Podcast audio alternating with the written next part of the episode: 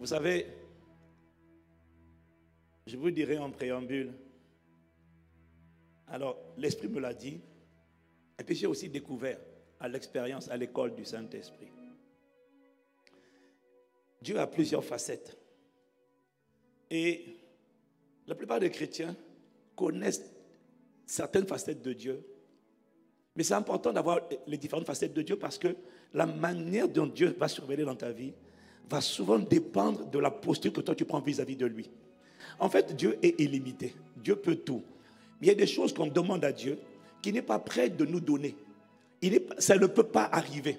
Il y a des choses qui peuvent arriver, il y en a d'autres qui ne peuvent pas arriver, pas parce que Dieu ne veut pas, mais parce que la dimension où je suis, ou la, ma posture vis-à-vis de Dieu, la nature de ma relation vis-à-vis de Dieu va déterminer la manière dont Dieu va se comporter vis-à-vis de moi. Est-ce que jusque-là ça va? Donc il y a des choses que je demande à Dieu qu'on demande, mais il ne peut pas. C'est pas qu'il ne veut pas. Il y a des choses qu'un enfant peut demander. Il y a des choses qu'un enfant peut demander un étranger peut demander à un enfant, à, son papa, un, étranger peut demander à un homme, un enfant peut demander, une épouse peut demander. C'est la même personne, mais la manière dont elle va se comporter va dépendre de la relation, du discernement et de l'attitude de la personne vis-à-vis de lui. C'est le même Dieu, mais il ne nous visite pas de la même manière. Alors moi j'ai découvert qu'il y a, par exemple, pendant les croisades, les campagnes, et même à l'église, pendant les programmes de prière, les veillées de prière, Dieu guérit Dieu agit. Surtout avec Pasteur Mohamed, on voit les aveugles marcher, les aveugles voir, pardon, les paralytiques marcher, les sourds entendre. Mais en fait, cette dimension de Dieu qu'on voit là, c'est la dimension du Dieu de miséricorde. C'est la dimension du Dieu de compassion. Dieu n'agit pas dans la vie des gens selon leur comportement. Dieu agit dans la vie des gens selon, selon sa miséricorde. Quand on voit les croisades, il ne les juge pas. Si Dieu, on voit des gens qui ont un mauvais cœur qui sont guéris. On voit un paralytique qui est aigri, qui est jaloux, mais parce qu'il ce jour-là, il a la foi on a prêché un message de foi. Il a cru que Jésus peut le faire. Soudainement, le paralytique, le paralytique se lève. Tu ne connais pas la qualité de son cœur. Dieu ne le guérit pas à cause de lui. En fait, Dieu le guérit juste à cause de sa foi. Il n'est pas exigeant. Et ça, c'est la dimension du Dieu de miséricorde. Du Dieu de compassion. Il est écrit quand un malheureux crie, l'Éternel entend, il est délivré de toute leur détresse, de toutes ses détresses. Donc, quand les malheureux crient, l'Éternel entend, il est délivré de toute leur détresse. Donc, même un malheureux, même s'il n'est pas converti, quand il crie, Dieu entend. Parce que Dieu répond sa pluie, sa miséricorde sur les bons et sur les méchants. Si tu es là, tu dis Amen. Mais les chrétiens sont habitués à ce Dieu-là. Le problème de ce Dieu de miséricorde et de compassion, c'est le Dieu de pitié. C'est qu'il n'est pas obligé. Il n'est pas obligé. Il n'est pas tenu d'avoir la même attitude. Il n'est pas tenu de répondre. Parce que ça dépend. C'est si tu ne connais que le Dieu de miséricorde, tu vas avoir dans la vie certaines choses. Il y en a d'autres que tu ne verras pas. Tant que toi, tu ne seras pas, tu te seras pas ajusté. Parce qu'en fait, il n'est pas obligé. La miséricorde, c'est comme la pitié. On n'est pas obligé de faire le monde tout le temps, de donner le monde. On peut donner si on est ce jour-là disposé. Et d'autres fois, on dit non, on ne donne pas, on n'a pas, on pas à cœur. Donc, ne t'arrête pas au Dieu de miséricorde. C'est le Dieu que tu vois dans les croisades. C'est le Dieu que tu vois dans les veillées de prière. C'est le Dieu même que tu vois dans les campagnes de prière. Beaucoup de gens viennent et puis sont visités par Dieu. Mais je vais te présenter une dimension de Dieu qui est plus que le Dieu de miséricorde. Béni soit Dieu, béni soit le Dieu de miséricorde, mais il y a plus que le Dieu de miséricorde. Il y a une deuxième dimension de lui qui est le Dieu de fidélité. Le Dieu de fidélité, c'est plus que le Dieu de miséricorde. Le Dieu de fidélité, c'est celui qui, se révèle et qui se manifeste dans ta vie en fonction de son alliance avec toi. Ça déjà, la miséricorde, même si tu es pas de nouveau, tu peux bénéficier de la miséricorde de Dieu.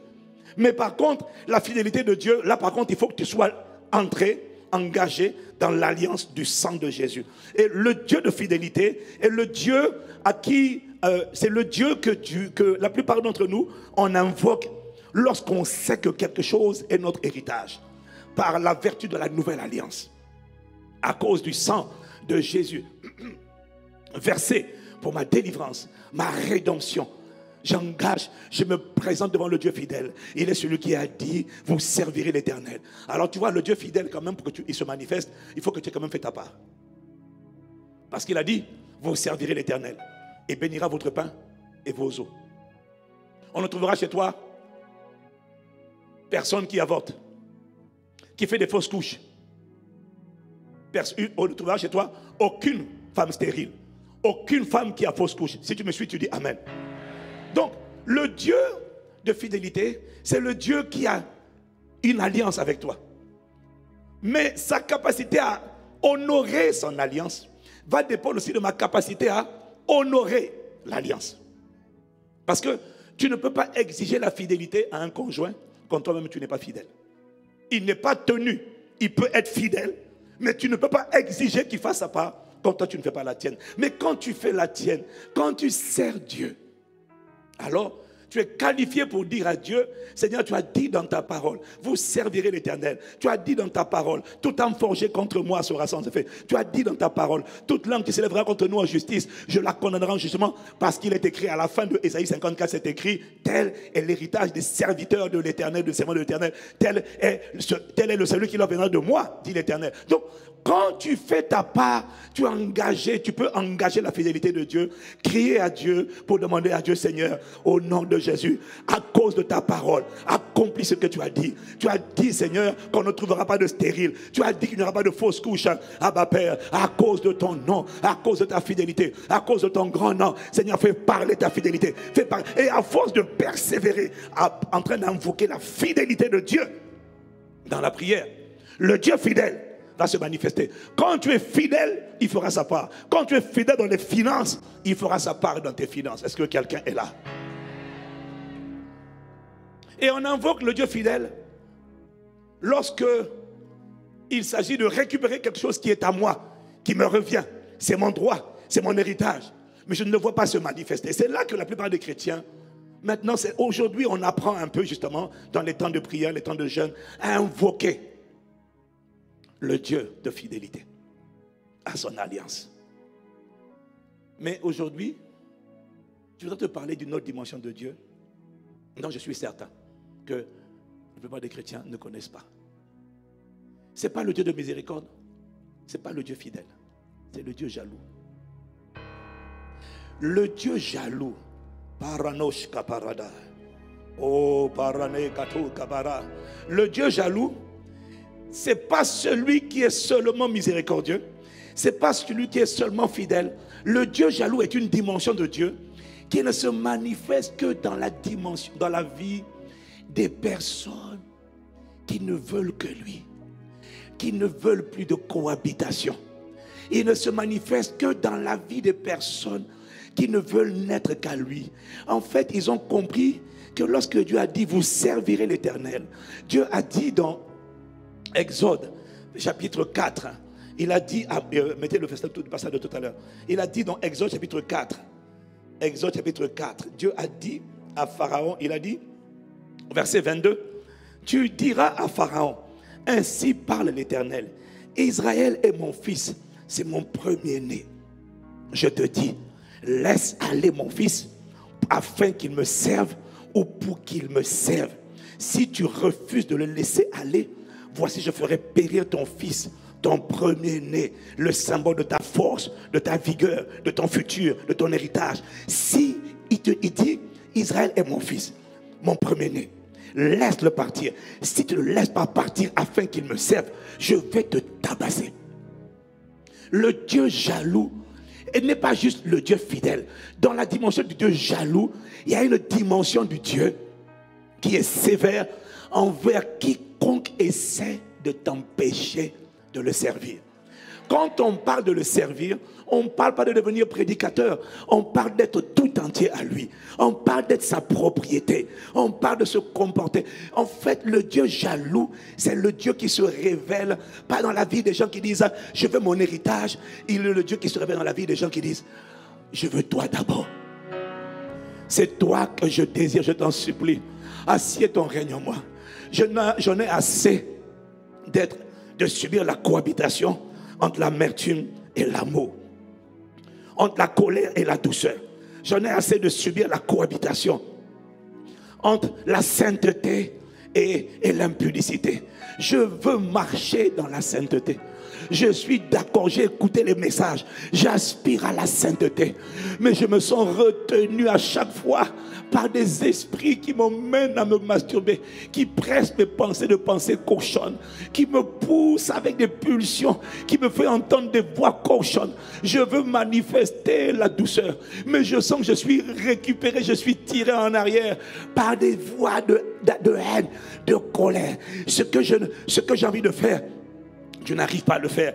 Et le mal que j'ai pas envie de faire, c'est ça que je suis pressé de faire. Oh, je t'en supplie. Je me sens tiraillé des deux côtés. Aie compassion de moi. Ma première prière, mon premier désir, c'est d'abord d'être à toi. Je veux être réquisitionné pour toi, car j'ai été créé pour toi, en toi, par toi et pour ta gloire. Tu as dit dans ta parole, le peuple que je me suis formé, le peuple que j'ai créé, publiera mes louanges. Je veux que ma vie serve à publier bien haut les vertus de celui qui m'a appelé des ténèbres à son admirable lumière. En fait, je veux te révéler. Je veux te refléter. Je veux n'être qu'à toi. Je veux être conquis par toi. Je veux être gouverné par toi. J'en ai assez, Seigneur, de manifester un caractère que je n'ai pas envie de manifester. J'en ai assez d'être tiraillé, penché des deux côtés. Je choisis toi. Mais quand je choisis toi, je veux manifester ton amour. Mais je sens que parfois en moi, il y a encore des pensées de haine. Je vais manifester ta sainteté. Et je sens que je suis harcelé par des esprits de souillure. Je vais manifester ton humilité. Et je sens que je suis combattu par des esprits d'orgueil. Mais je ne m'arrête pas à ça. À l'intérieur de moi, mon premier désir, c'est pas que tu me donnes les choses. Moi, mon premier désir, c'est que tu me rendes tout entier à toi. Si je ne suis pas à toi, si tu ne me conquiers pas, ne me laisse pas où je suis. Je refuse d'avoir dans ma vie. Je refuse d'avoir une dimension que tu n'as pas agréée. Ne me laisse pas aller là où mon caractère n'est pas capable d'aller, là où mon caractère n'est pas capable de suivre. Ma priorité, mon désir, avant l'argent, avant le travail, avant toutes ces choses, c'est toi. Parce que si tu ne prends pas plaisir, je ne peux pas prendre plaisir. Alors tu vois ça, c'est le cri des gens. Ils ne sont pas parfaits mais leur cœur désire Dieu. Ils disent comme David, combien, comment rendrai-je à l'éternel ses bienfaits envers moi? Comment pourrais-je dire merci à Dieu pour le sang de Jésus versé pour ma délivrance? Je ne veux pas juste avoir les choses. Oui, j'ai un héritage, mais je veux d'abord toi en premier. S'il te plaît, ne me laisse pas avoir l'argent si je n'ai pas toi pleinement formé en moi. Ne me laisse pas avoir la, notoriété, la popularité. Ce que je désire, c'est toi. Alors tu vois, il y a une dimension de Dieu qui ne se révèle qu'aux personnes qui le veulent lui. Le servir, c'est pas chanter, c'est pas être à la sécurité, à la louange. Le servir, c'est s'il te plaît, emmène-moi la dimension où mon cœur est à toi. Mes pieds sont pour toi. Mes mains touchent par mes mains, marche par mes pieds, respire par mon cœur. Exprime-toi à travers moi. Rends-toi visible à travers moi. Ah bah Père, Satan est visible à travers les sorciers. Il manifeste sa cruauté. Il manifeste sa méchanceté. Il manifeste sa, sa tyrannie. S'il te plaît, ne laisse pas le combat être non équitable. Toi aussi à travers moi, apparaît dans les affaires des hommes. Apparaît dans mon époque. Apparaît dans ma génération. C'est pas bon. Apparaît dans ma génération. Parana Shatakata. Perena Katoski Barano. C'est le thermos avec l'eau chaude. J'ai besoin d'eau chaude. Acclame Jésus pour moi, oh, pour m'encourager. Oh. Ça, ça fait rien. Ça fait rien, ça fait rien, ça fait rien. C'est l'eau chaude.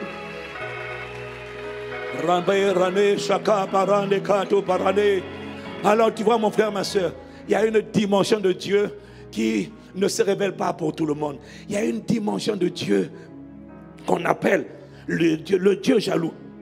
Et tu le vois mentionné dans Exode, quand il dit, tu n'auras pas d'autre Dieu devant ma face. Tu ne te feras pas de représentation des choses qui sont en haut sur dans le ciel, sur la terre ou sous la terre. Tu ne, te, tu ne te prosterneras pas devant elles et tu ne les serviras pas. Car moi, l'Éternel, ton Dieu, je suis un Dieu jaloux. Le Dieu jaloux, c'est le Dieu qui n'aime pas les rivaux. C'est le Dieu qui exige la totalité. C'est le Dieu qui n'aime pas la cohabitation. Alors le Dieu jaloux, ne se manifeste pas dans la vie de tout le monde. Le Dieu jaloux se manifeste que dans la vie des gens qui en ont assez de la cohabitation. J'en ai assez d'être à la fois de, faire semblant d'être quelqu'un de humble, mais d'être rempli d'orgueil. Le Dieu jaloux est le Dieu qui se manifeste dans la vie des personnes qui le désirent lui d'abord, qui désirent le révéler d'abord. En fait, ce que j'essaie de te dire, c'est qu'il y a une dimension, il y a des dimensions de délivrance que tu ne vois pas. Parce que tu n'as pas encore, tu vois, tu n'as pas encore emmené le Dieu jaloux à se lever dans ta vie. Le Dieu jaloux, c'est le Dieu qui s'est révélé dans la prison où étaient Paul et Silas oh, Paul et Silas, alors qu'ils étaient emprisonnés, ils étaient retenus, enchaînés. Ils n'ont pas demandé à Dieu la délivrance. Ils n'ont pas demandé à Dieu de sortir des prisons. Ils n'ont pas demandé à Dieu la percée. Ils n'ont pas demandé à Dieu les connexions. Ils n'ont pas demandé à Dieu le mariage. Ils n'ont pas demandé à Dieu la délivrance ni la guérison. Ils ont juste demandé à Dieu Dieu. La Bible dit qu'au milieu de la nuit, alors qu'ils étaient en prison, ils auraient pu prendre autorité au nom de Jésus. Nous réprimons les esprits de persécution. Non, à l'intérieur de la prison, ils ont érigé un hôtel d'adoration. Ils ont dit, nous t'implorons, ah ma Père, c'est toi que nous réclamons, c'est toi que nous désirons. Oh, je t'en prie. Tu vois, ils l'ont invoqué dans la prison. La plupart des chrétiens que je connais ne demandent à Dieu que les choses. Et, ils demandent, mais et même quand ils demandent Dieu, ils demandent, ils demandent Dieu toujours avec une arrière-pensée.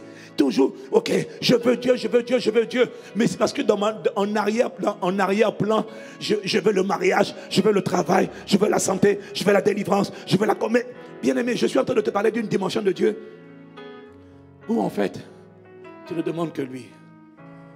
C'est pas que tu renonces au reste, mais c'est que même si je n'ai pas le reste, si je te trouve toi, ma Bible dit, nous avons, vous avez tout pleinement en lui. Si je te trouve toi, en fait, je suis déjà comblé. Même si, comme Paul, mon corps ne guérit pas, je suis tellement déjà reconnaissant. Je suis tellement déjà heureux parce que le jour où tu le rencontres, je te fais une promesse. Toutes ces choses, comme Job a dit, j'ai des questions, j'ai des attentes. Le jour où je verrai, je lui poserai des questions. Pourquoi j'ai souffert ça? Pourquoi j'ai enduré ça? Mais rappelle-toi, le jour où Job l'a rencontré, il a été ébloui par la gloire. Il a quitté la conscience de ce temps. Il est rentré dans la conscience de l'éternité. Donc du coup, tu vois, il ne juge plus Dieu en fonction des réalités de ce monde. Ce qui m'arrive, oh la carrière, le métier, l'argent, mon frère, les personnes qui rencontrent Dieu ne jugent plus Dieu aux choses de ce monde. Parce que Dieu les emmène dans la conscience de l'éternité. Le Dieu jaloux est le Dieu qui ne se révèle qu'à ceux qui le désirent lui.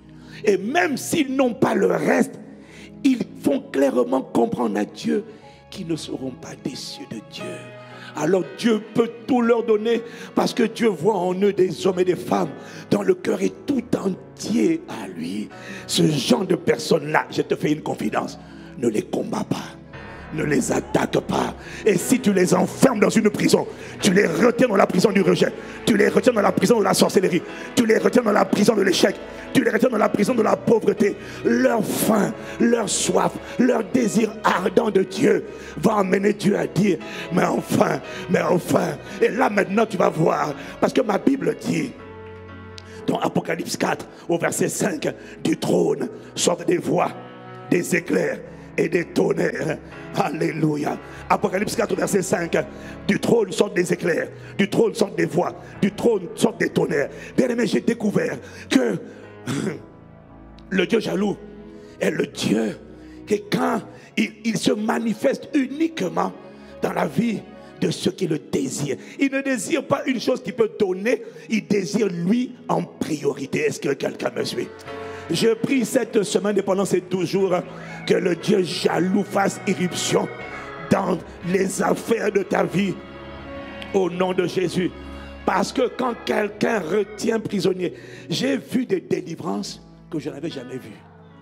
J'ai vu des niveaux de guérison que je n'avais jamais vues. J'ai vu des choses partir des gens pour lesquels on n'a pas prié. J'ai vu des manifestations comme un souffle de Dieu, comme un tsunami qui envahit et qui arrache tout ce qu'il y a sur son passage. Mais avant de voir cette dimension de Dieu-là, ce que je me rappelle, chaque fois qu'on a mené l'Église dans une dimension où tu ne viens pas seulement pour obtenir les choses, mais tu viens pour rencontrer le, Dieu. Tu, le, tu viens pour le désirer. Tu viens pour le rencontrer. Et puis à un moment donné, il m'a dit, et puis j'ai entendu, il m'a dit, mais tu n'entends pas. Et puis alors du coup, il me dit, je vais venir. Et puis il me dit, pose la question, mais tu n'entends pas ce qu'il dit?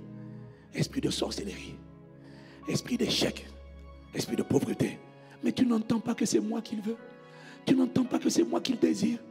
Mais tu n'entends pas esprit d'infirmité, esprit de mort. Mais ça ne va pas. Tu n'as pas d'oreille. Mais c'est moi qui t'ai créé, tu n'as pas d'oreille. Mais tu n'entends pas que cette personne me veut moi. Qui es-tu pour l'empêcher d'être tout entier à moi? J'arrive. Oh, Alors j'ai vu dans le Dieu jaloux ne vient pas que pour délivrer. Quand le Dieu jaloux vient, il ne vient pas que pour guérir.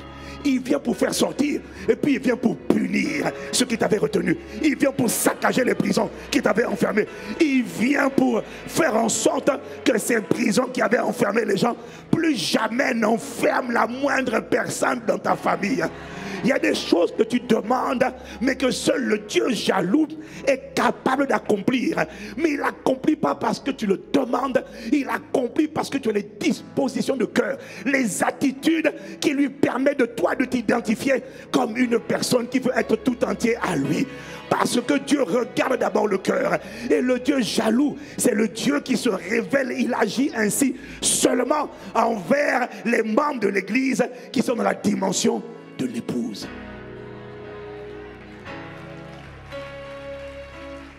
Tu vois, si quelqu'un frappe ton enfant, comme a dit Pasteur Mohamed une fois, si quelqu'un frappe ton enfant, tu vois, le Dieu de fidélité, il y a des choses qu'il ne peut pas faire pour toi. Si quelqu'un frappe ton enfant, ou se bat avec ton enfant, tu vas venir le séparer. Mais si quelqu'un a giflé mon épouse, Ama, para, j'ai même pas besoin de savoir que c'est. Tu as giflé Miss Univers éternel. Première chose que je vais faire, je crois que je vais d'abord pleurer. Eh, je vais pleurer parce que je vais déjà faire. Je suis déjà en train de te voir enterré. Je suis déjà en train de voir ton tombeau. Je suis, je en train de pleurer parce que je suis déjà en train de faire ton deuil. Mama Nangaye, Raka, Mali, Parada, Ekata, Parada. Ah! Et lui, et toi tu penses qu'il est décédé. Non, c'est parce que je suis en train de penser à ce que je vais faire de toi. Je vais te briser la nuque. Je vais t'écraser la tête. Je vais t'enterrer vivant au séjour des morts. Il ne fallait pas toucher mon épouse. Ah, attaque-moi, mais pas mon épouse, mon frère, ma soeur. Tu vois, le Dieu jaloux est un Dieu qui ne se manifeste, qui se manifeste. Le Dieu qui, tu vois, quand David écrit le psaume 19, il dit, il dit, Dieu tonna dans les cieux. Le Très-Haut fit retentir sa voix comme le tonnerre. Il était fâché. Du souffle sortait de sa narine. Tu vois, ça c'est quand le Dieu jaloux. Tu sens qu'il est furieux. Pourquoi? Parce qu'on a touché à David. Parce que tu vois, David était un homme qui l'aimait. C'était un homme. bien aimé, je suis désolé. En fait, ce que j'essaie de te dire, c'est qu'il y a des demandes, il y a des niveaux de délivrance que tu demandes à Dieu, mais que Dieu ne peut pas manifester dans ta vie. Parce que quand il te regarde, il ne voit pas en toi quelqu'un qui le désire que lui. Oh mon frère, ma soeur. Oh Seigneur, réveille l'église, épouse, réveille l'épouse. L'épouse, c'est la dimension, c'est le corps d'élite qui ne veut que lui. Dans les prières sont centrées sur lui. Même si tu ne fais pas. L'épouse, c'est la dimension qui ne s'est pas mariée pour le mariage et pour les avantages du mariage, dans le bonheur comme dans le malheur. L'épouse de Christ est celle qui a épousé le Christ, pas pour ce qu'il donne. Oui, j'ai un héritage, mais elle n'a pas épousé pour l'héritage. Oui, elle la guérison, mais elle n'a pas épousé pour la guérison. Oui, elle la richesse. Je t'ai pas épousé pour la richesse, je t'ai épousé pour toi. Je veux l'époux. Je ne suis pas motivé, je suis d'accord pour l'héritage.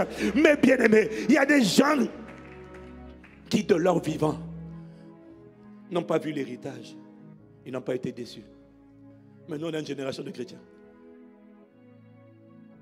On sait dans quelle catégorie tu te situes. Lorsque Dieu n'a pas agi comme tu voulais qu'il agisse, as-tu dit du nombre de chrétiens qui sont découragés? As-tu des de chrétiens qui sont abattus? Oh, j'espérais l'enfant. Et puis parce que l'enfant n'est pas fausse couche, et puis tu, fausse couche, et tu fais une dépression à cause de la fausse couche. Mon frère, il y a des personnes, fausse couche ou pas fausse couche. Esprit de Dieu, oh Baradea, je vais pleurer, mais tu ne me verras pas amer. Tu ne me verras pas déçu de lui.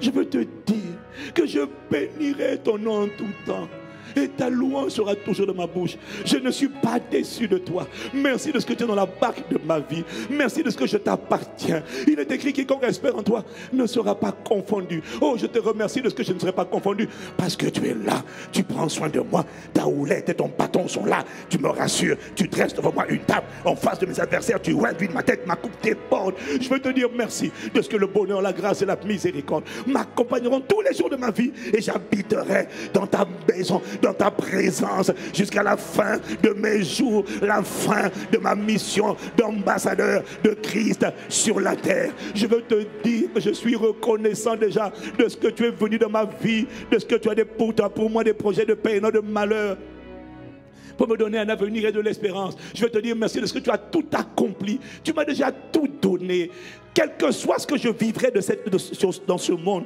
en vérité, ce n'est qu'un un infime, un infime aperçu de l'éternité. Je ne te jugerai pas en fonction de ce que je vis sur la terre. Je te jugerai à cause de ta bonté que tu as manifestée en donnant Jésus pour moi. Tu m'as donné un salut éternel. Merci pour l'agenda. Merci pour le menu que tu as déjà au programme pour moi. Oh, je suis reconnaissant. Et ma Bible dit, s'il n'y a pas de quoi se réjouir, réjouissez-vous en espérant je suis, en je suis en train de te parler d'une génération de croyants qu'on appelle l'épouse, qui n'est jamais déçue, qui n'est jamais déçue. Elle est toujours reconnaissante. Elle n'est pas amère. Et même quand elle est amère, même quand elle est déçue, parce que c'est vrai, ce dont je te parle, ça ne se construit pas en une journée. C'est un voyage, c'est un processus où on apprend à connaître l'époux. On s'attend à lui parfois, et puis l'attente qu'on avait, ce n'est pas l'attente qu'on a vue. Alors au début, c'est vrai, j'ai connu ça. On est déçu. Mais on est déçu jusqu'au jour où on voit que lui, il est déçu de ce que nous, on soit déçu.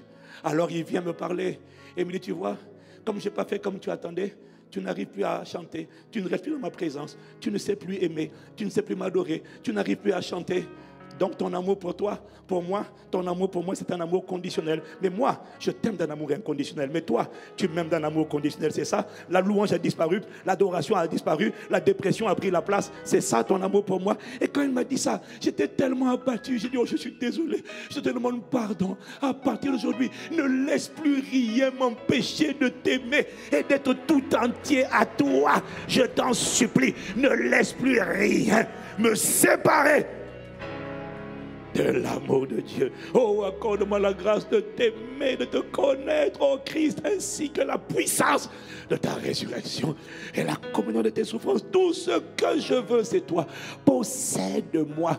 Ne me laisse pas cohabiter avec l'amertume, je t'en supplie. Ne me laisse pas cohabiter avec la peur, la jalousie. Non, accorde-moi la grâce d'être tout entier à toi. Je ne veux qu'être qu'à toi. Je veux n'être qu'à toi. Je t'en supplie. Ne me laisse pas partager. Viens me conquérir, me posséder, m'irradier. Viens t'exprimer à travers moi. Le but, c'est pas moi. Le but, c'est qu'on te voit. Ah, ma paix. Oh, je t'en prie, exprime-toi. Il y a une dimension de cœur. Quand tu as ce genre de cœur-là, qu'on ne te combatte pas. Qu'on ne fait pas la guerre à ce genre de personnes. Parce que quand ce genre de personnes-là crie, invoque Dieu, oh. j'ai vu des dimensions qui m'ont épaté. J'ai dit, waouh, waouh.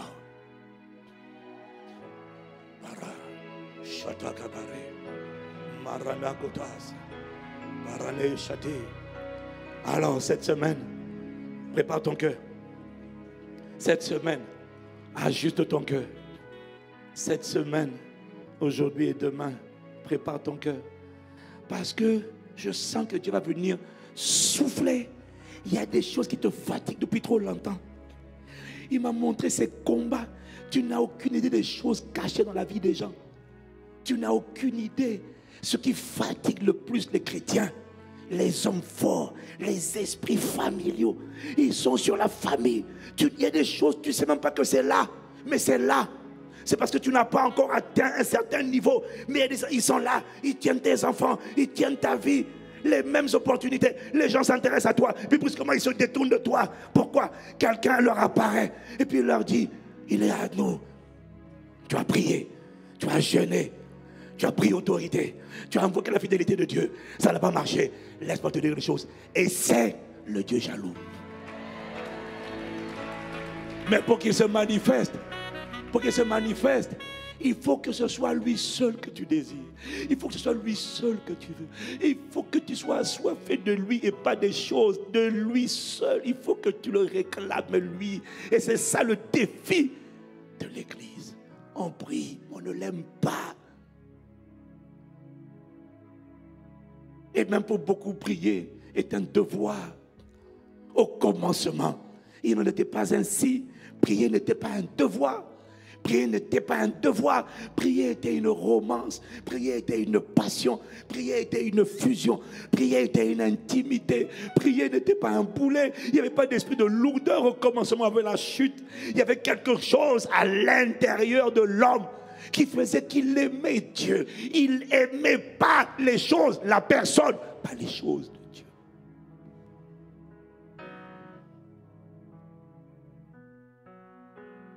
Il y avait Dieu a créé l'être humain avec un vide à l'intérieur. Quelque chose avec une soif, avec un soupir, un désir ardent. Au commencement, l'homme aimait Dieu. Il respirait l'amour de Dieu. Il avait l'esprit de Dieu à l'intérieur de lui. Il désirait la romance avec Dieu. Il avait hâte de se retrouver dans le jardin de la présence de Dieu avec Dieu. C'était un plaisir. Il désirait Dieu. Sa contemplation était pour Dieu. Son obsession, c'était Dieu. Sa poursuite, c'était Dieu. Son désir était Dieu.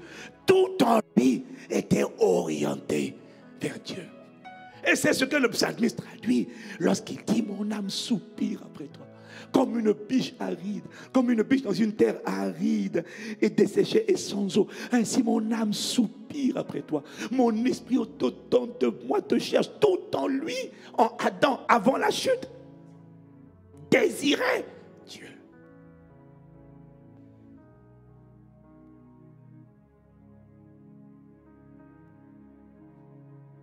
il s'est passé quelque chose. Lorsque Adam a péché, tu vois, l'Esprit m'a dit, il n'y a rien de plus terrible que d'avoir été cambriolé, volé, puis de ne pas savoir qu'on t'a volé. Tu as un coffre-fort à la maison, dans le salon, et puis quelqu'un est venu il a vidé le coffre, mais il n'a pas laissé vide. En fait, il a enlevé les objets qui valaient des millions et puis les a remplacés par des objets factices. C'est comme si on enlève, on enlève les objets, les bijoux, pardon.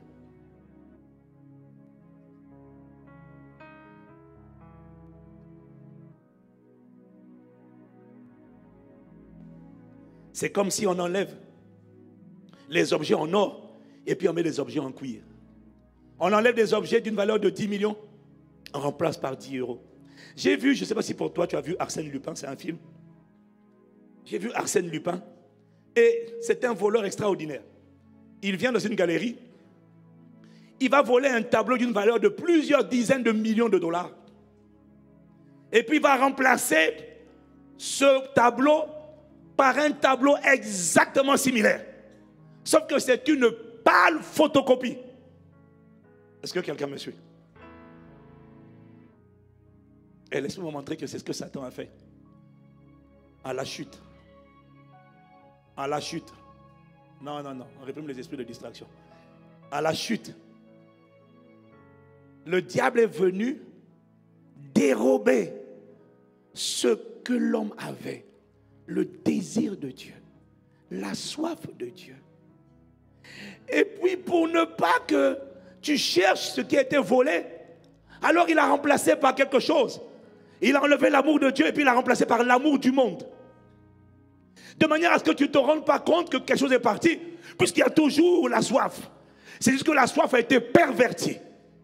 Au début, la soif de l'homme, c'était Dieu. Le désir de l'homme, c'était Dieu.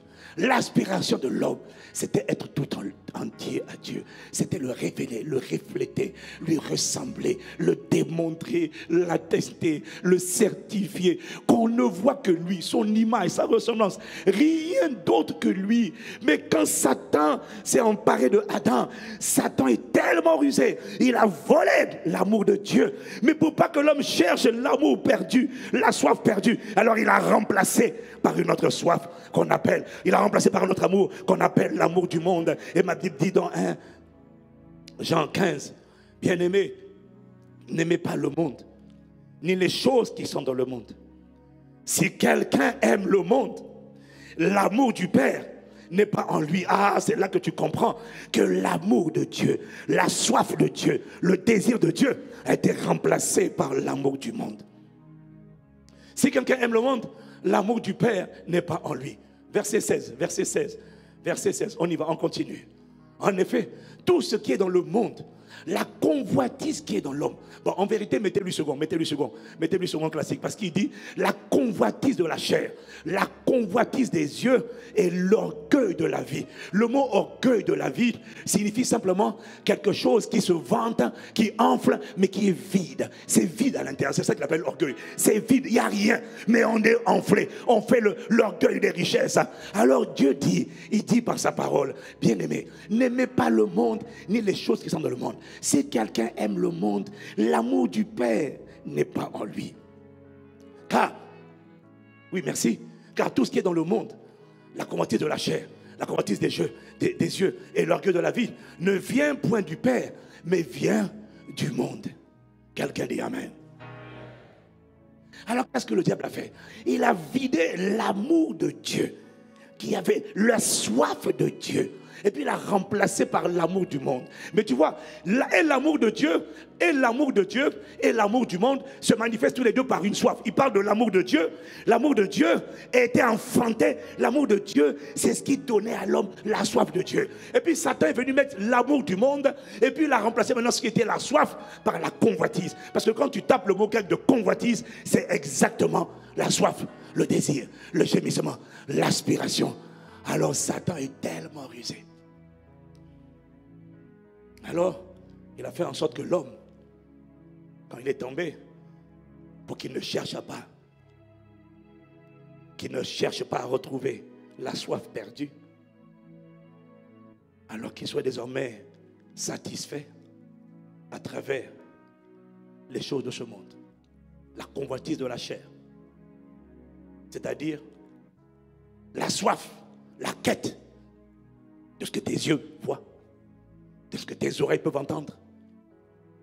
Tu sens Oh, c'est magnifique, c'est magnifique.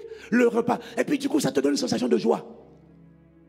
Tu regardes un sac, ah, la voiture, oh, la voiture, la dernière bête, waouh. Et puis le gars, il est content. C'est ça qu'on appelle la, c'est ça qu'on appelle l'amour du monde, la convoitise des yeux. Tu regardes les choses avec des yeux et ça oh, c'est magnifique. Oh, et puis ça te donne la joie, ça te donne la paix. Le monde te donne la paix, mais ce n'est pas la vraie paix.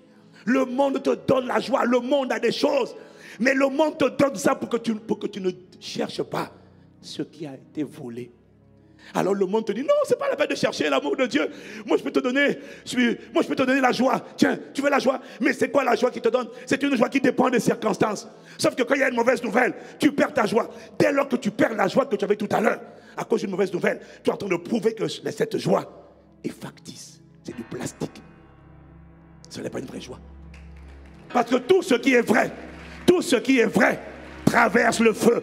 Tout ce qui est vrai traverse le feu. Ma Bible dit dans Acte chapitre 5, je crois que c'est au verset 41 ou je ne sais pas combien, la Bible dit, les disciples, quand on les a frappés. Ils sont sortis joyeux d'avoir subi des outrages pour le nom de Jésus. La persécution, les fouets, la prison ne les a pas rendus tristes. Ils étaient joyeux d'avoir été trouvés dignes de subir des outrages à cause du nom de Jésus. Ça les a rendus joyeux.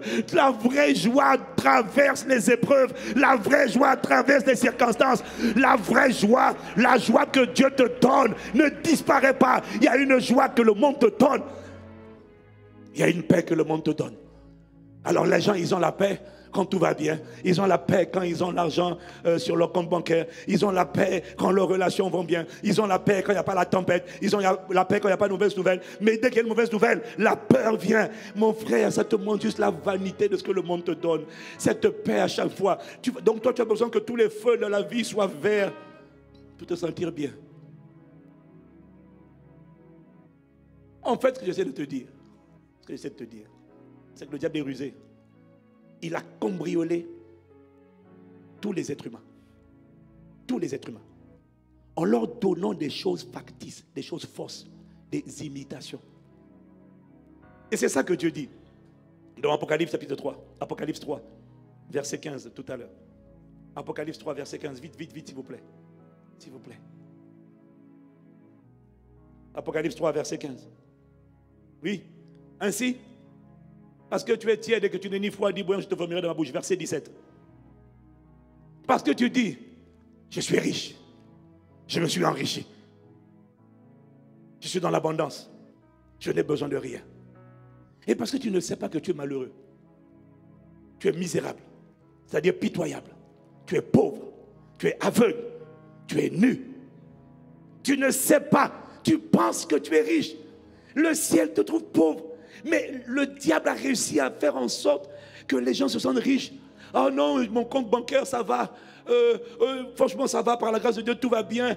Donc, tu vois, tu n'as pas la soif de Dieu. Je rencontre des gens, tu n'as pas la soif de Dieu. Tu, ne, tu ne, veux pas Dieu. Et tu demandes, tu, tu, tu parles de Jésus. Oh non, ça va. J'ai ma maison, j'ai mon mari, j'ai mes enfants. Mon, mon frère, ma soeur, c'est ça qu'on appelle les choses du monde. C'est factice. Parce que le jour où tu perds le mari, tu tombes dans la dépression. Tu perds si, tu tombes dans la dépression. Tu as des envies de suicide. Ça te prouve que ce n'est pas vrai. Je suis en train d'essayer de te supplier de réaliser que tu as été cambriolé de quelque chose qui était en toi au début. Au début, au début, tu n'étais pas ça. Comment peux-tu regarder la voiture, la maison? Waouh, c'était magnifique. Oui, apprécie la maison. Mais de là à dire, waouh, la maison me rend joyeux. Mon frère, Dieu dit, tu es misérable, tu es pauvre, tu es aveugle, tu es nu. Mets-le à l'écran, mets-le à l'écran. Mets-le à l'écran, mets-le à l'écran. Parados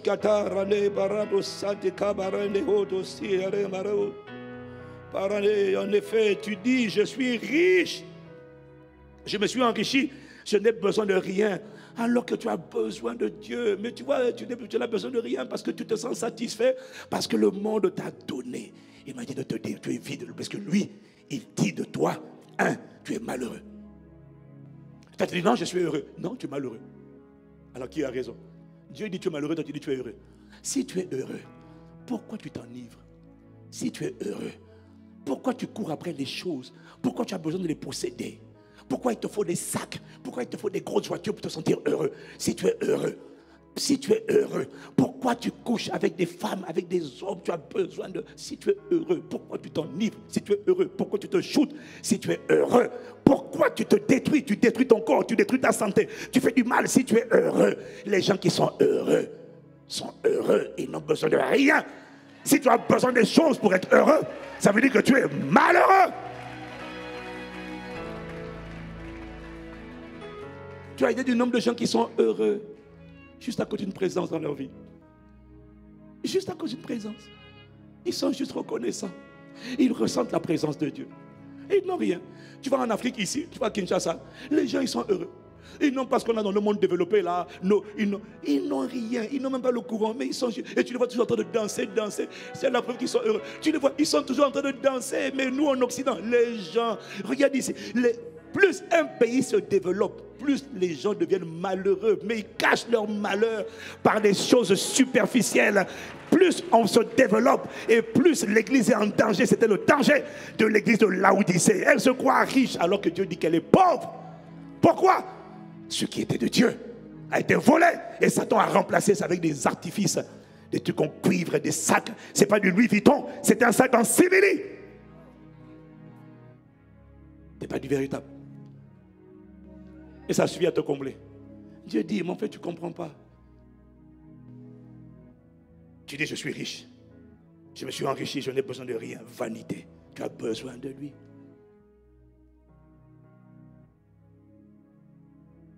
Et Dieu dit, tu ne sais pas que tu es malheureux. Tu ne sais pas que tu es misérable, ça veut dire que tu es pitoyable. Tu ne sais pas que tu es pauvre. Quand Dieu dit que tu es pauvre, ne dis pas je suis riche. Ça veut dire que dans ton compte céleste, il n'y a rien. Même quand tu donnes ta dîme, tu es pauvre. Arrêtez de quitter. La dîme, c'est le minimum. Il y, a, des gens comme nous, là, comme le pasteur Mohamed, là, on a quitté l'histoire de la dîme. Nous, on est rentré dans la dimension de l'abondance de tout. Quand Dieu dit, c'est pour tout est pour lui, en lui, par lui. Tu as déjà vu un esclave propriétaire? Moi, tu vois, ces chrétiens-là, et puis ils comptent, hein, je vais enlever la dîme. Et attention, hein, je ne dois pas donner un de plus, mais tu es misérable, mais tu es pauvre. Tu vois, tu ne veux même pas te glisser d'un peu. Mais on n'est plus dans la dîme, mon frère. On est dans la générosité. On est dans l'abondance, dans l'offrande de nos vies. On a tout donné à Dieu. Et on est heureux comme on est. Je ne comprends pas comment tu peux être.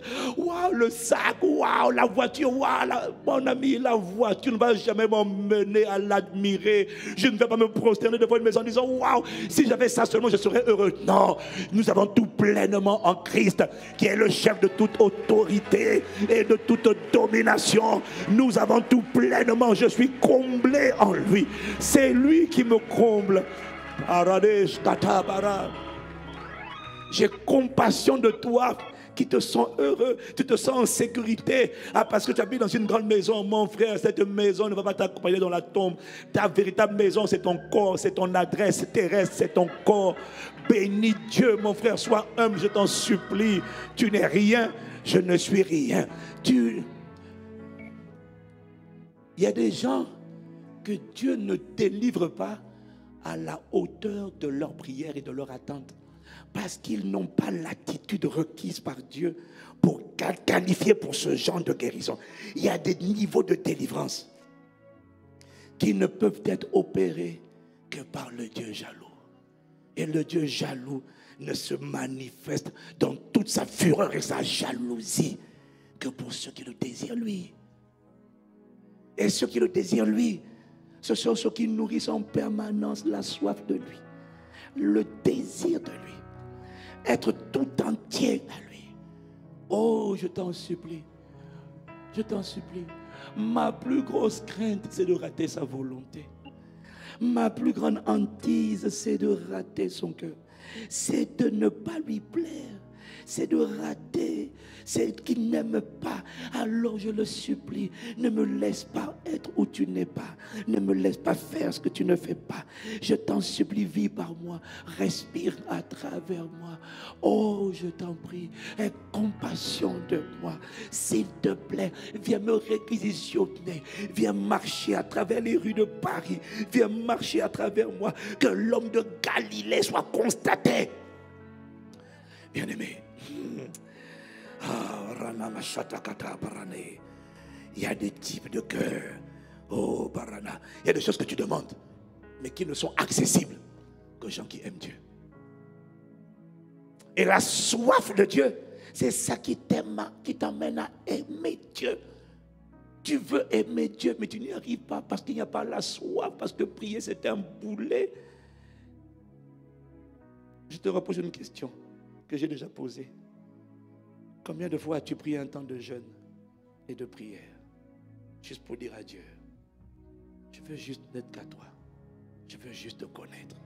Je veux juste t'aimer comme tu m'as aimé. Oh, je t'en supplie, ne me laisse pas où je suis. Ne me laisse pas là, à mon niveau. Ne me laisse pas encore cohabiter. Je t'en supplie. J'ai la volonté mais je n'ai pas la capacité. Oh, regarde, j'ai encore eu des pensées d'orgueil, j'ai encore eu des pensées de murmure, j'ai encore critiqué. Oh, et pitié de moi, ne me laisse pas vivre dans la critique. Fais-moi vivre dans la célébration, dans la gratitude, je t'en prie. Tu vois, la plupart des gens, pour demander pardon à Dieu, il faut vraiment qu'il soit tombé.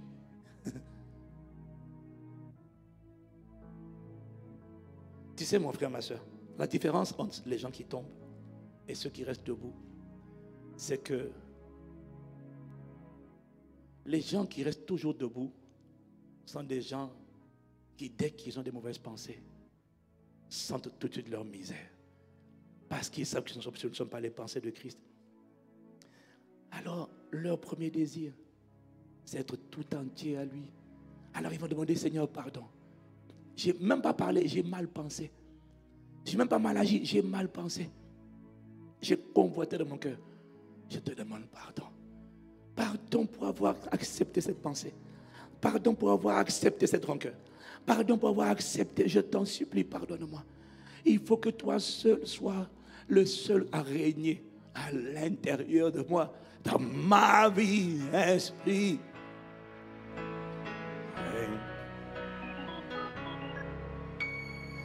Esprit de Dieu, Ce n'est pas une chanson, c'est une supplication, une invocation. Oh, parade, parade, namarano.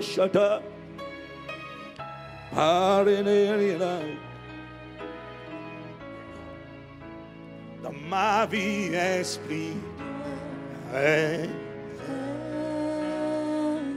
Il y a des choses, bien aimées, que Dieu veut donner, mais que nous, on n'est pas capable de réceptionner. Parce que la Bible dit dans 1 Corinthiens 9, 1 Corinthiens 2, verset 9 à 11, ce sont des choses que l'œil n'a pas vues, des choses que l'oreille n'a pas entendues, des choses qui ne sont pas montées au cœur de l'homme, des choses que Dieu a préparées d'avance pour ceux qui aiment Dieu, pas pour ceux qui jeûnent. Et Dieu les a révélées par l'Esprit, car l'Esprit sont de tout, même les profondeurs de Dieu. Qui de l'homme connaît les choses de l'homme, c'est dans l'Esprit de l'homme qui est en lui. De même, personne ne connaît les choses de Dieu. C'est dans l'Esprit de Dieu et celui à qui veut les révéler. Il y a des choses, mon frère, ma soeur, que l'œil n'a pas vues. C'est-à-dire, il y a des choses qui n'existent pas encore. Il y a des choses que l'oreille n'a pas entendues. Il y a des sons qu'on n'a pas encore entendus. Il y a des chansons qui n'ont pas encore été chantées. Il y a des mélodies. Alors, ce qui, la tragédie, tu vois, ce qui est triste, c'est que les gens qui ne savent pas, mais c'est dans l'invisible, il faut monter dans la fréquence spirituelle. Il faut monter dans les hauteurs. Oh Seigneur, donne-nous. Vous savez, j'ai découvert que les vrais chants chargés de la présence de Dieu ne sont pas les chants qu'on chante, c'est compliqué. Regarde, moi, ça, ça me suffit. Hein. Esprit de Dieu règne, ça me suffit. Il n'y a pas besoin de tout sortes de refrain 1, refrain 2, refrain 3, refrain 4. Ça, c'est pour l'album, mon frère. Mais bien aimé, en fait, ce que j'essaie de te dire, il y, a des, il y a des choses qui n'ont pas encore été inventées. Il y a des sons, il y a des choses dont on n'a pas encore entendu parler. Il y a des nouvelles dont on en entend parler. Et puis il dit des choses qui ne sont pas montées dans le cœur de l'homme. C'est-à-dire des choses auxquelles actuellement aucun homme sur la terre n'a eu ça encore à cœur. Aucun. Mais ce sont des choses que Dieu a préparées d'avance pour ceux qui aiment Dieu. C'est-à-dire que ceux qui aiment Dieu accèdent dans les fréquences de l'esprit. Ils accèdent à des sons, ils accèdent à des choses. Et puis Dieu les rend enceintes de choses qui n'existent pas de leur vivant dans leur époque. Oh, les gens me demandent, les gens me demandent, mais comment avez-vous fait pour enfanter la cité royale? Mais ils ne comprennent pas, mon frère. C'est par, c'est ils ne comprennent pas. Quand je parle, ils ne comprennent pas. Ce n'est pas le talent. Ce n'est pas juste le jeûne et la prière. Le jeûne et la prière, oui, ont aidé. Mais il y a d'abord un type de cœur. Il y a d'abord un type de cœur qui fait en sorte que Dieu aime tellement. Dieu prend tellement plaisir. Alors Dieu dit, je vais enfanter dans ton époque et dans ta génération quelque chose qui n'a jamais été vu avant toi. Bien aimé, j'étais choqué. J'étais choqué. Je connaissais Pasteur Mathieu. On a reçu Donny Marc il n'y a pas longtemps. Et j'étais choqué Donny McLaughlin, qui est un artiste internationalement connu, il dit No place in the world, dans aucun endroit au monde, j'ai vu une église avec un niveau d'excellence aussi élevé. Je n'ai jamais vu ça, ni à Singapour, ni partout. Il a dit, ni aux États-Unis, il a dit, je n'ai jamais vu ça. J'ai vu Limo est venu. C'est un artiste nigérian. Il dit, mais il dit, le jour où il est arrivé, il pensait que c'était un centre de congrès international. Et quand on lui a dit que c'était une église, c'était avait été construit par une église, quand il m'a vu, il s'est mis à genoux. Il s'est mis à genoux. Il dit, j'ai jamais vu ça de toute ma vie. Il y a des choses, c'est pas des efforts humains, c'est pas ton intellect. Il y a des choses que Dieu veut faire sortir de toi mais il ne peut pas. Alors tu dis, Seigneur, fais sortir de moi le prodigieux, l'extraordinaire. Il ne peut pas, parce que ce sont des choses que Dieu a préparées d'avance pour ceux qui aiment Dieu. C'est pas pour ceux qui prient, c'est pas pour ceux qui jeûnent. Il y a une dimension. Je te dis, quelles que soient les dominations qui tiennent les régions, les pays, les continents, il y a une dimension de Dieu. Le Dieu jaloux. Quel que soit ce qui te combat, tu n'as pas idée des combats qu'on a connus individuellement, corporativement. Mais il y a une dimension. J'essaie de t'expliquer qu'il y a une dimension de Dieu. Quand c'est lui que tu désires, quelqu'un veut te combattre. Il dit, mais tu n'entends pas, laisse-le tranquille. Alors au début, il dit d'abord doucement, laisse-le tranquille. Et puis, et puis il y a des esprits qui disent, non, je ne laisse pas, il passe pas. Dieu dit, je t'ai dit, Pharaon, si tu ne laisses pas partir, je vais te tuer. I will kill you. Je vais te dégommer. Et puis, cette semaine, je prie seulement que Dieu nous donne la direction.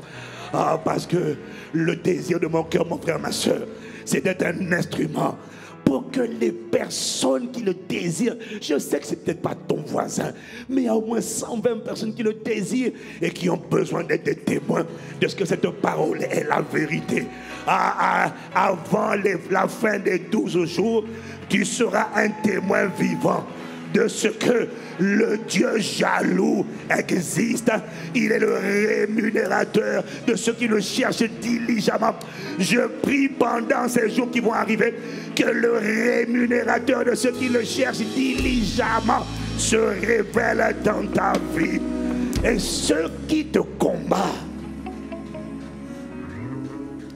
je suis arrivé à la conclusion, et à cause de mon expérience, qu'il n'y a véritablement aucun esprit, aucun blocage, aucune montagne qui est trop pour polluer, bloquer, cadenasser ta vie et dire tu n'iras nulle part. Non, j'ai découvert qu'il y a une dimension de Dieu, par le Dieu de miséricorde, par le Dieu de fidélité. Il y a une dimension de Dieu.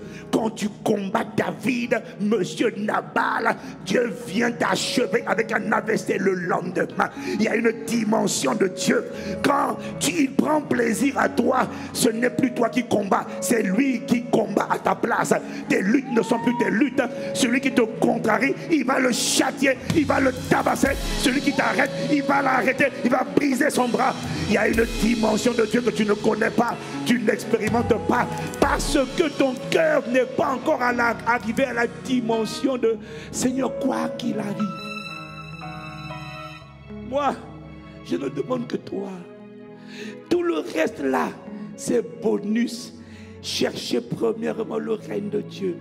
Même si je n'ai pas tout le reste, je ne serai pas déçu tant que j'ai le manger, tant que j'ai le vêtement, tant que j'ai le bois. Je suis reconnaissant. J'aurai plus que ça, je le sais. J'aurai plus que ça. Mais ce que je te dis, c'est que même le plus que ça là, c'est pas ça qui va me rendre joyeux. C'est pas ça qui va me rendre épanoui. C'est pas les choses là. Je suis d'accord pour les avoir parce que je crois que l'homme de bien fait un héritage, laisse un homme de bien laisse un héritage aux enfants de ses enfants. Je suis pour la richesse surnaturelle parce que je vais laisser de bien aux enfants de mes enfants je veux faire le bien. Voilà pourquoi je veux des finances. Mais je veux te dire, ça ne peut pas prendre mon cœur. Parce que mon cœur est à toi. J'ai compassion de cette génération. Il est élevé, il est enflé. On lui donne la promotion, on l'a perdu. Oh Seigneur, compassion de nous. Ah ma Père, parce que le monde te donne les positions, les privilèges. Ce sont les choses du monde. Et il y en a beaucoup que ça vient satisfaire. Et puis ils sont rassasiés. Ton argent t'a rassasié. Ton, ta position t'a rassasié. Tu es dit, tu es aveugle. Tu es misérable. Tu es pauvre. Et tu es nu. Parce que tes yeux spirituels sont voilés.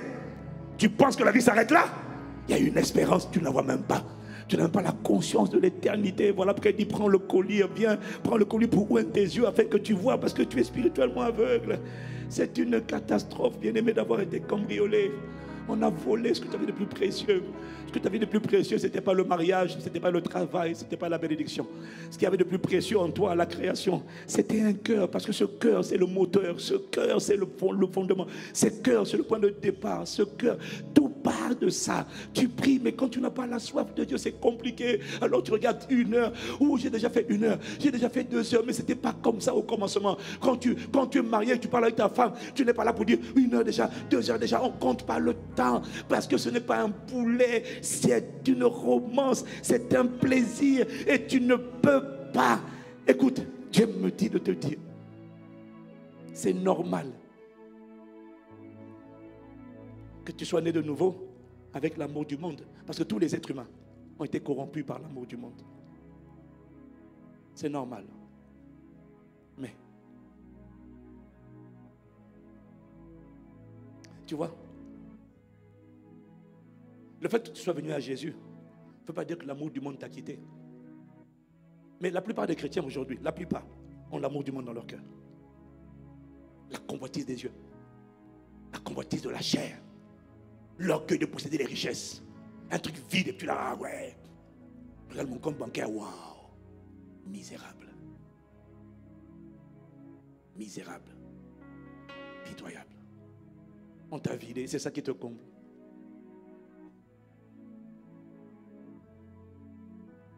Seigneur, aie compassion de nous. On t'a volé.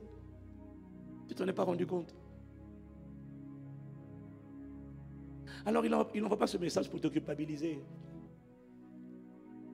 Est-ce qu'il y a des choses que tu veux faire dans ta vie?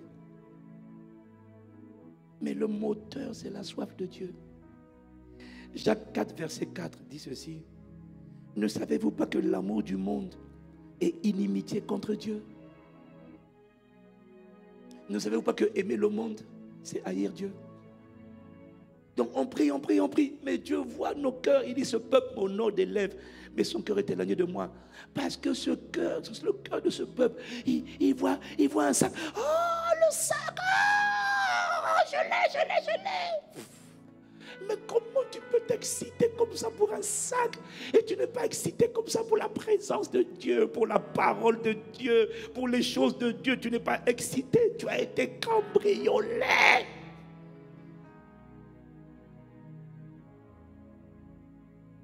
Il n'y a rien de ce monde qui devrait t'impressionner. C'est pour ça que Paul dit, ces choses qui étaient pour moi comme un gars, tu les regardes aujourd'hui comme de la, de la boue. Je regarde toutes choses comme de la boue, comme une pure perte à cause de l'excellence, de la connaissance de Christ, mon Sauveur et mon Seigneur, pour lequel j'ai renoncé à tout.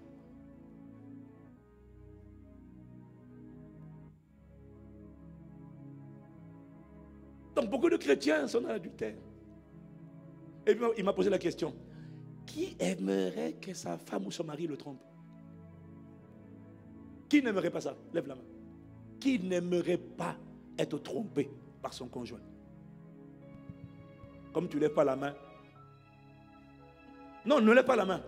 Les anges sont en train de passer. Comme tu ne lèves pas la main là. Ça veut dire que tu dis que ça ne te gênerait pas. Ok, qu'il te soit fait selon ta foi et ta main levée ou ta main baissée. Mais il n'y a personne qui aimerait ça. Il n'y a personne qui a envie d'être trompé par son conjoint. Mais pourquoi tu fais ça à Dieu?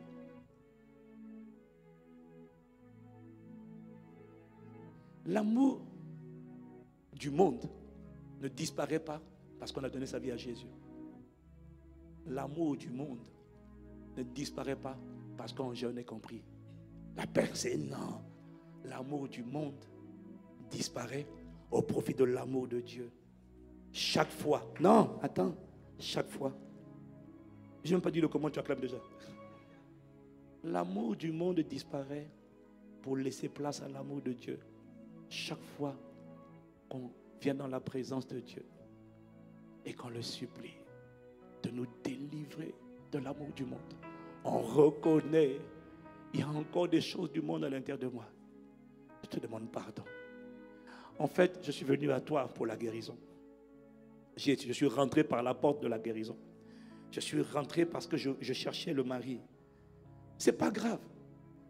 Tu es venu à Dieu parce que tu cherchais quelque chose. La délivrance, la guérison. Mais c'est comme avec ma femme.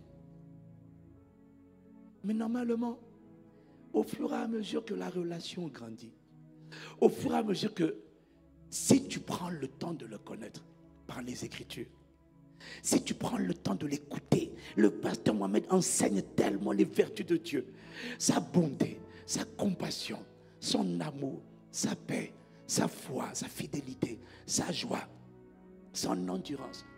Tu sais, si je prends le temps de faire un sondage ici et je vous demande, pense à quelqu'un que tu admires dans la vie. Première question. Et que la deuxième question que je te pose, c'est dis-moi ce que tu admires dans la vie de cette personne.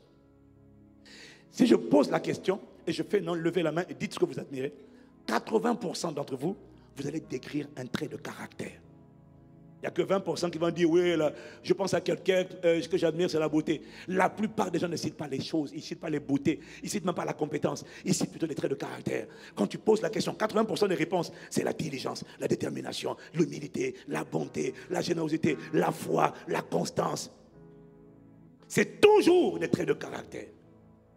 Donc, quand tu apprends à connaître Dieu, tu, tu apprends à le connaître par la parole enseignée. Tu apprends à connaître par les épreuves. Et quand tu vois comment parfois tu es coincé, parfois tu arrives, il n'y a personne pour te secourir. Et quand tu dis, ah bah Père, je n'ai que toi. Et soudainement, tu vois la provision. Tu sais, normalement, quand tu apprends à connaître Dieu, même si au début tu, n'es pas venu à lui parce que tu l'aimais, ta nouvelle naissance est la preuve que lui t'a aimé, c'est pas la preuve que toi tu l'aimais. Mais normalement dans la relation, tu dois finir par l'aimer.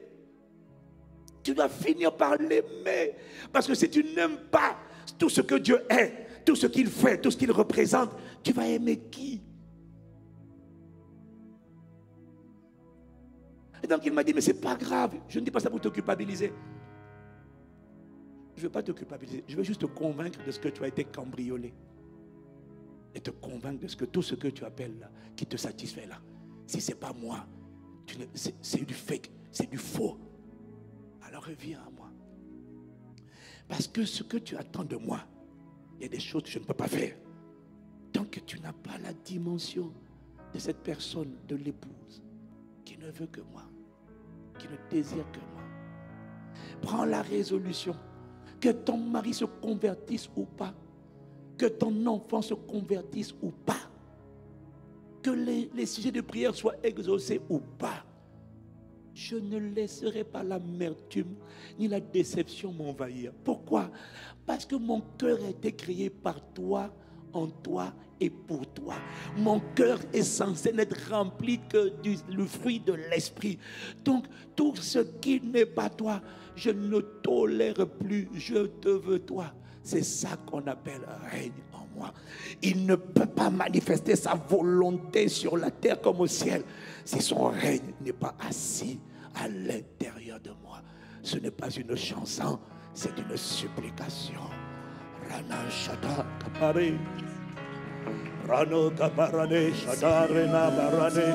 Oh. La Maria. Oh, je t'en supplie. Je t'en supplie. Ne laisse pas mon cœur être rempli d'un autre que toi. Oh, Barane Kada de cohabitation. Entre l'amertume et l'amour. Oh non, qu'elle soit le seul à venir à l'intérieur de moi, sur le trône de mon cœur.